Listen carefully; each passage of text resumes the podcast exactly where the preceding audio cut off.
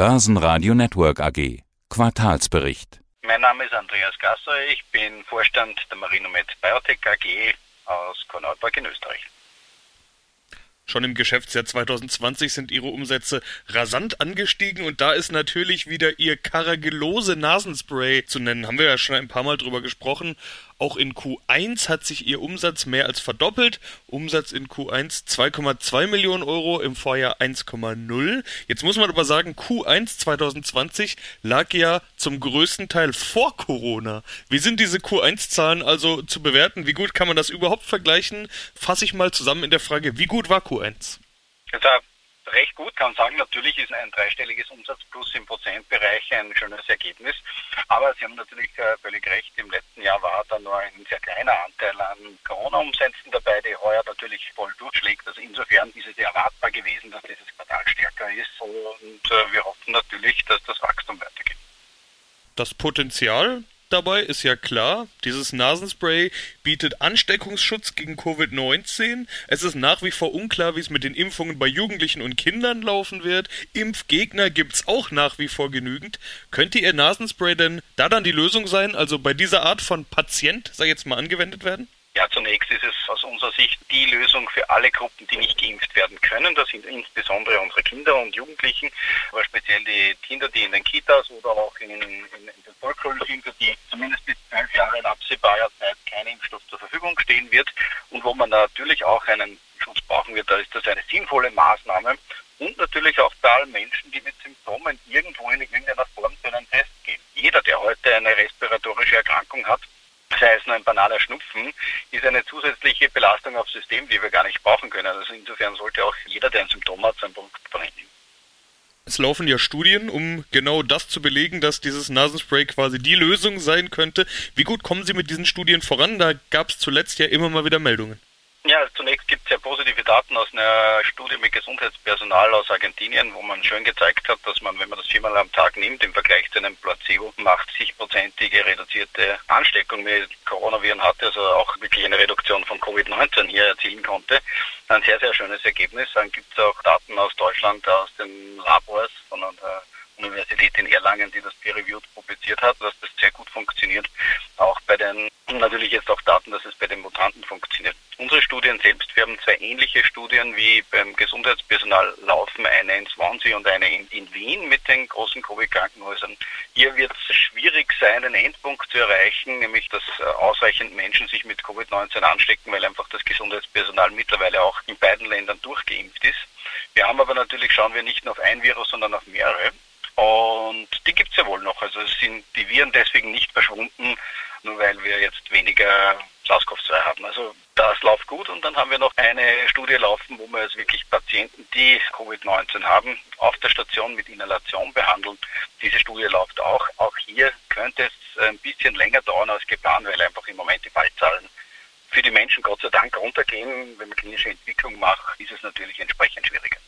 Ja, nun ist natürlich klar, dass Sie ein Forschungsunternehmen sind. Äh, Forschung und Entwicklung kostet Geld und die Ausgaben, die wurden da natürlich erhöht. Sie hatten in Q1 Forschungs- und Entwicklungsausgaben von 2,2 Millionen Euro. Im Vorjahr, also im Vergleichsquartal Q1, waren es 0,9 Millionen. Wie wird das weitergehen? Werden diese Ausgaben auch weiterhin steigen, auch in den nächsten Quartalen? Mehr in diesem Ausmaß. Ist jetzt sehr getrieben gewesen von den großen Studien, wo wir die gleichzeitig laufen haben, die Inhalationsstudie, die Präventionsstudie und unsere Studie mit Marinosolv in den, bei der Inflammation des Auges mit unserem Produkt Tacosolv und die sind alle gleichzeitig gelaufen im Q1. Das heißt, in diesem Ausmaß werden wir, wir das nicht mehr haben, diese Steigerungen. Aber klar, der Anstieg ist gewünscht und auch geplant. Ist ja grundsätzlich eine gute Nachricht, dass das Unternehmen wieder mehr in Forschung und Investieren kann. Der klinische Forschung und Entwicklung, damit gehen die Projekte weiter und steigert sich dann am Ende des Tages auch der Wert für die Aktionäre. Stehen vielleicht andere Investitionen an? Schon in unserem letzten Gespräch hatte ich ja gefragt, ob Sie auch in Kapazitäten investieren müssen. Immerhin könnte man ja, ja fast erahnen, dass die Nachfrage nach diesem Produkt erst so richtig in die Höhe schießen könnte. Also wenn erstmal klar ist, dass Kinder und Nicht-Geimpfte damit geschützt werden können, wenn das alles offiziell ist, äh, dann wird das wahrscheinlich richtig durch die Decke gehen können. Das kann natürlich sein. Es ist so, dass wir schon einiges an Vorbereitungen getroffen haben. Die Bilanzspezialisten, die sich unsere Bilanzen genau angesehen haben, sehen ja, dass das, das Inventory raufgegangen ist, also das, was man braucht, um unsere Produkte zu verpacken. Hier haben wir darauf vorgesorgt, dass wir auch für einen kurzfristigen Kapazitätsspitze, wenn zum Beispiel sich jemand entscheidet, was wir hoffen, natürlich sagt er, dass wir eine ganze Gruppe von Menschen gleichzeitig versorgen, dann können wir hier was tun. Wir haben kurzfristig die Möglichkeit, die Produktionskapazitäten raufzufahren. Das heißt, hier ist einiges passiert, um, um diese Spitzen abzudecken. Aber natürlich, wenn es ganz groß kommt, dann ist es so, dann braucht man zusätzliche Partnerschaften. Das ist aber was, was auch logisch ist, dass ein verhältnismäßig kleines Unternehmen nicht den gesamten globalen Markt versorgen kann. Da braucht es dann zusätzliche Partnerschaften, die aber natürlich auch möglich sind. Nun sind sie ja nicht nur Corona-Gewinner, sondern in gewisser Weise auch Corona-Verlierer, denn dieses Mittel wird ja eigentlich bei Erkältungen, Grippe und so weiter eingesetzt. Solche Krankheiten fallen aufgrund der Corona-Vorsorge, also Masken, Hände waschen und so weiter, in diesem Jahr ja so gut wie weg. Spüren Sie sowas eigentlich auch? Ja, also die sind wirklich weggefallen. Sie haben völlig recht. Wenn man sich die Daten anschaut aus den Verkäufen in den Apotheken, dann ist es so, dass äh, mindestens ein 50-prozentiger Umsatzeinbruch war im Vergleich zu den Vorjahren. Das heißt, in Wahrheit ist die Hustenschnupfen-Heiserkeit-Saison komplett ausgefallen für die meisten Menschen, was für die Gesundheit ja grundsätzlich eine gute Nachricht ist. Aber umso bemerkenswerter ist es, dass man in dieser Phase dessen, den eigenen Umsatz steigern kann, was nichts anderes heißt, dass man in den Märkten, wo man bereits am Markt ist, ordentlich Marktanteile gewonnen hat. Und die Herausforderung wird sein, wenn also jetzt dann Heiserkeit zurückkehren werden, und das werden sie selbstverständlich, wenn man die Maßnahmen reduziert, dass man dann diese Marktanteile auch hält und dieses Wachstum dann auch mitnehmen kann. Und das wird sehr spannend. Das zweite wichtige Thema wollen wir natürlich auch noch ansprechen, Ihre Marino Solve Plattform. In der Pressemeldung heißt es dazu, parallel dazu hat unsere Marino Solve Plattform relevante Fortschritte gemacht. Was bedeutet das? Was waren die relevanten Fortschritte? Ja, zunächst war es möglich, dass wir in die länger geplante Phase 2 Studie für unser Tacrosolv, unser ophthalmologisches Asset, wirklich durchführen. Die ist eine, eine Zeit lang nicht möglich gewesen wegen Corona, weil es ja eine Challenge-Studie ist, wo man Menschen in eine Provokationskammer setzt und sie Gaspollen aussetzt, die kriegen dann richtig äh, schlimmes Augenbrennen. Und das hat man aufgrund der Verbote oder der Möglichkeit aufgrund Corona nicht machen können. Und diese Studie ist jetzt einmal die aktive Phase durchgeführt worden im ersten Quartal. Bis in, im April konnten wir dann den letzten Patienten outmelden.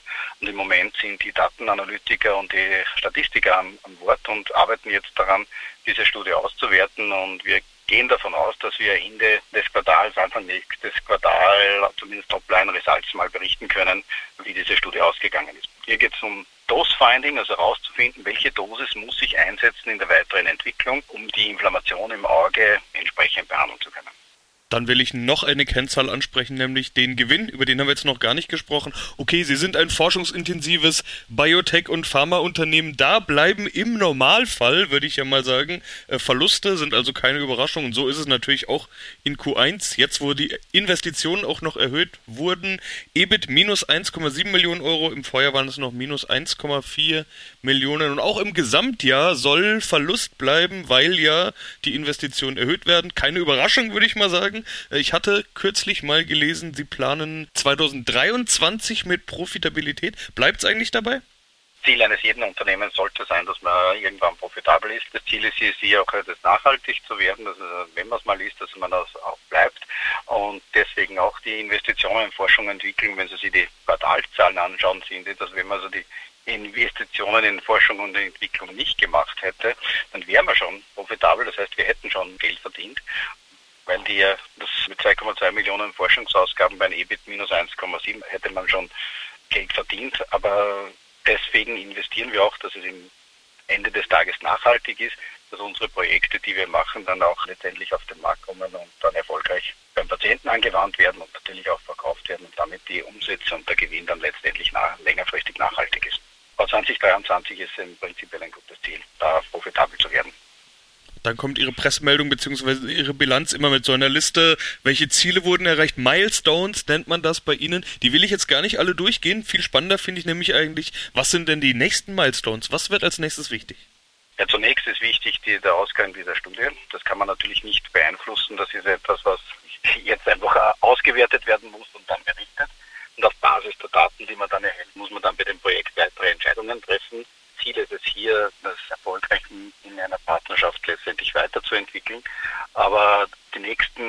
Themen sind natürlich auch das Verbreitern der kargelose Plattform, zusätzliche Partnerschaften. Hier wird das eine oder andere passieren. Wer unsere Präsentation genau gesehen hat, hat gesehen, da ist das Produkt zum Beispiel vom Launch in Israel dabei. Das Better Cold heißt es dort, wurde in Israel gelauncht und ist jetzt auch dort am Markt. Klar, es ist ein kleinerer Markt, aber es werden auch größere kommen. Da ist dieser Teil und dann natürlich das große Thema allergische Rhinitis mit unseren beiden Top-Produkten Budesolf und Flutisolf wir diesen Markt erobern wollen und auch hier soll es hoffentlich in den nächsten Monaten, Quartalen News dazu geben, wie es hier weitergeht. Einerseits auf der kommerziellen Seite, aber andererseits auch auf der Entwicklungsseite werden hier die nächsten Meilensteine zu erreichen sein. Ja, dann ist natürlich noch spannend, wie sich die Aktie entwickelt und das ist auch mein letzter Punkt auf der Liste.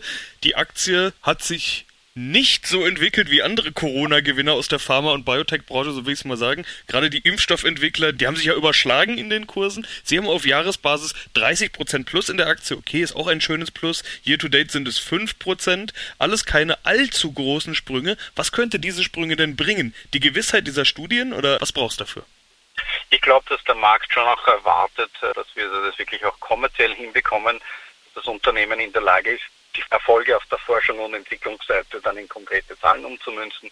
Es ist die Marinomed eben kein Impfstoff. Es ist auch nicht so, dass wir gesicherte Kundschaft haben, wenn man so will, wenn die Europäische Union ein paar hundert Millionen Dosen kauft oder sogar Milliarden Dosen kauft, dann wirkt sich das natürlich auch aus in den, in den Bilanzen der Impfstoffhersteller. Das ist in unserem Fall anders. Wir sind dann sozusagen am frei verfügbaren Markt, am OTC-Markt tätig. Sollte es soweit kommen, dass Regierungen auch karagellose Produkte kaufen wollen, dann könnte es natürlich auch sein, dass unser Unternehmen so eine Entwicklung nimmt, was wir natürlich hoffen. Ja, dann wünsche ich erstmal viel Erfolg für die nächsten Studien, für die nächsten Meldungen, für die nächsten Wochen. Herr Krasauer, vielen Dank. Ihnen auch vielen Dank. Vielen Dank fürs Gespräch. Börsenradio Network AG. Das Börsenradio.